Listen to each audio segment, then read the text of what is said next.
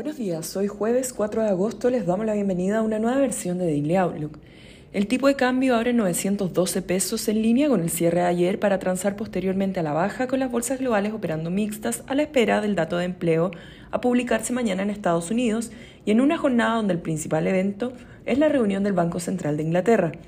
El Banco Central de Inglaterra aumentó hoy en 50 puntos base su tasa de referencia, su mayor alza en 27 años, y dijo que comenzaría a desprenderse de los bonos adquiridos durante la crisis, siendo el primer banco central a nivel global a comenzar activamente a vender activos.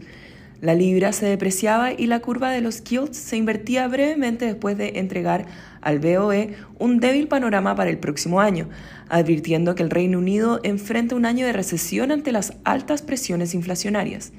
En cuanto a resultados, Meli junto a Alibaba suben tras reportar positivos resultados. Por su parte, el dólar a nivel global se debilita y la tasa del bono del Tesoro a 10 años pierde terreno. Hoy expone Mester de la Fed de Cleveland. El Eurostock 50 avanza 0,5%, mientras que en Estados Unidos los índices transan negativos, con el S&P 500 perdiendo 0,2% y el Nasdaq 0,4%, después de mostrar positivos desempeños en la jornada previa. Por su parte, en Asia las bolsas cerraron positivas, con el Nikkei rentando 0,7%, la bolsa de Hong Kong 2,1% y el CCI 300 de China 0,9%. Los commodities operan mixtos, con el cobre subiendo 1,1% y el petróleo WTI perdiendo 1,2%. La moneda estadounidense a través del dólar index se debilita 0,29%, mientras que el euro se fortalece 0,30% respecto al dólar.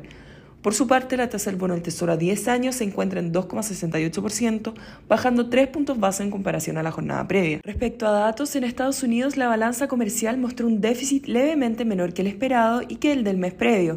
Por su parte, las peticiones iniciales de desempleo se ubicaron en línea con lo esperado. El tipo de cambio opera en 904,3 a esta hora, con el dólar a nivel global debilitándose, el cobre al alza y las monedas emergentes positivas. En cuanto a los técnicos, la próxima resistencia es 912 y luego 915.